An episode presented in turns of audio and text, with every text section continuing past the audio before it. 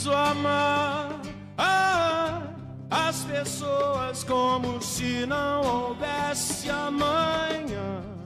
Perdi meu namorado para a Covid há 12 dias, jovem sem comorbidades. É um tapa na minha cara ler essas notícias. Não existe dor pior do que a de perder alguém que amamos. Hoje faz 11 dias que perdi o amor da minha vida para o Covid.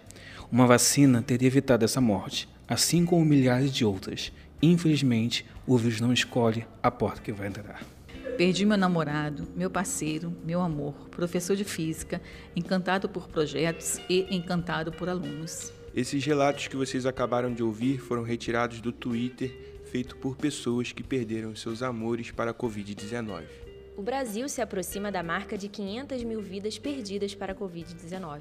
É quase como se todos os habitantes de Niterói tivessem morrido, já que, segundo o IBGE, são cerca de 515 mil pessoas morando na cidade da região metropolitana do Rio. Nesse Dia dos Namorados, lembrado no dia 12 de junho, não há muito o que comemorar. Afinal, como ficam as pessoas que perderam os seus amores por complicações do vírus? Cada vida perdida era o amor da vida de alguém. Lidar com o luto em meio à pandemia tem um peso muito maior. O plantão da tarde de hoje conversa com psicólogos e fala sobre pessoas que sofrem com a perda de um amor. Eu sou Ezequiel Manhães. E eu sou Amanda Ribeiro. São 500 mil pessoas que deixaram amores, famílias, amigos. O país segue registrando quase 2 mil óbitos por dia, em meio a lento processo de vacinação e sucessivos atrasos nas entregas de insumos e imunizantes por parte do governo federal. Isso significa que dentro de uma semana ocorrem, em média, cerca de 14 mil mortes por complicações da doença na soma dos estados. O luto atinge em cheio as famílias. Além disso, a pandemia impôs um sofrimento sem precedentes para milhares de brasileiros que perderam entes queridos, muitas vezes sem poder se despedir. O aposentado Dilson Pereira Paiva perdeu a companheira Maria Lúcia no ano passado.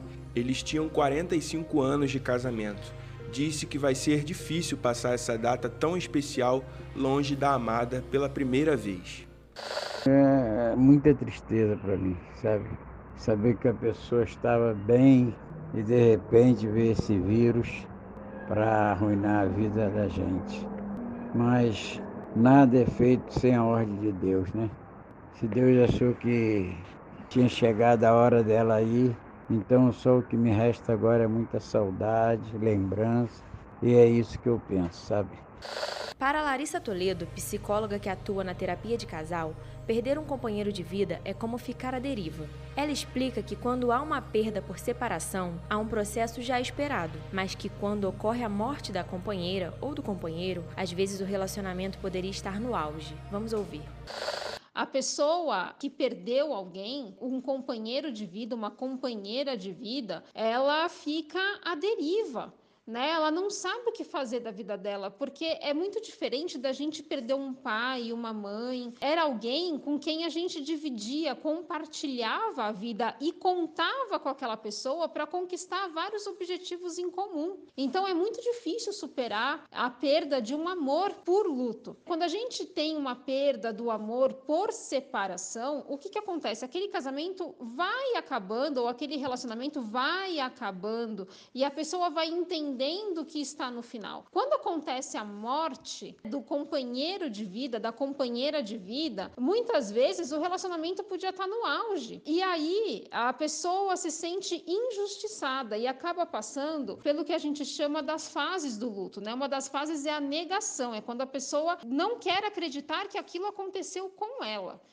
Tudo isso que a gente acabou de ouvir é muito real. A nossa equipe de apuração mesmo encontrou dificuldades para ouvir pessoas nesta condição já que ainda se recuperam desse baque. É realmente muito difícil enfrentar o luto com serenidade. A psicóloga também contou pra gente que uma das fases mais comuns são de raiva, depressão, até que venha a aceitação. Mas isso mexe sim com a vida e com o psicológico do parceiro que ficou. Porque, como eu disse, né, ele vai ter que refazer a vida dele, vai ter que refazer os planos dele.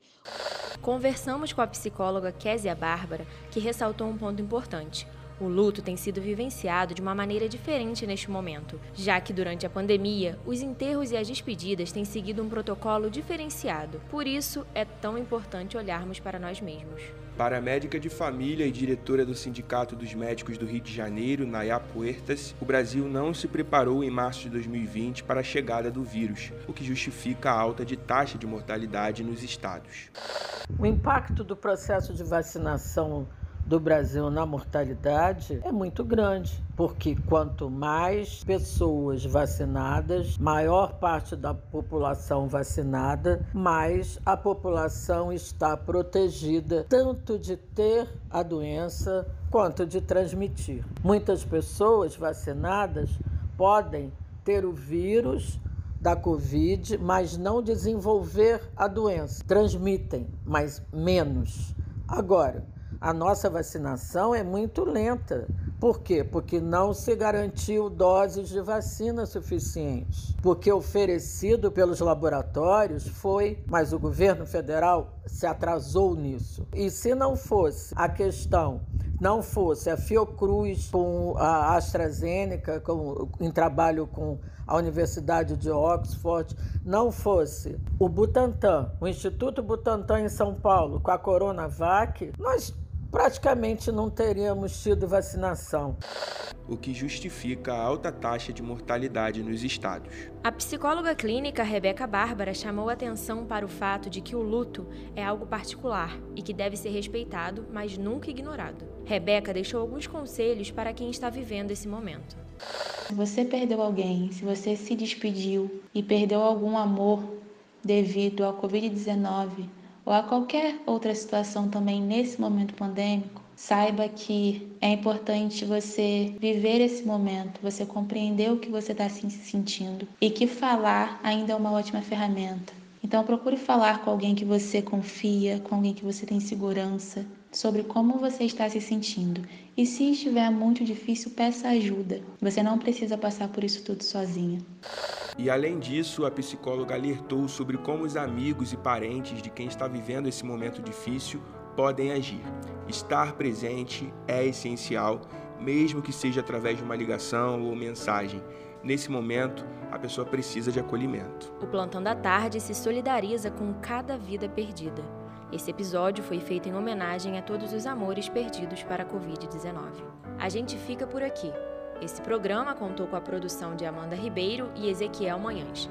Edição Karina Cruz. Você acessa o nosso podcast pela plataforma Spotify, pelo nosso canal do YouTube, www.youtube.com.br Plantão em Foco, e também pelo Apple Podcasts.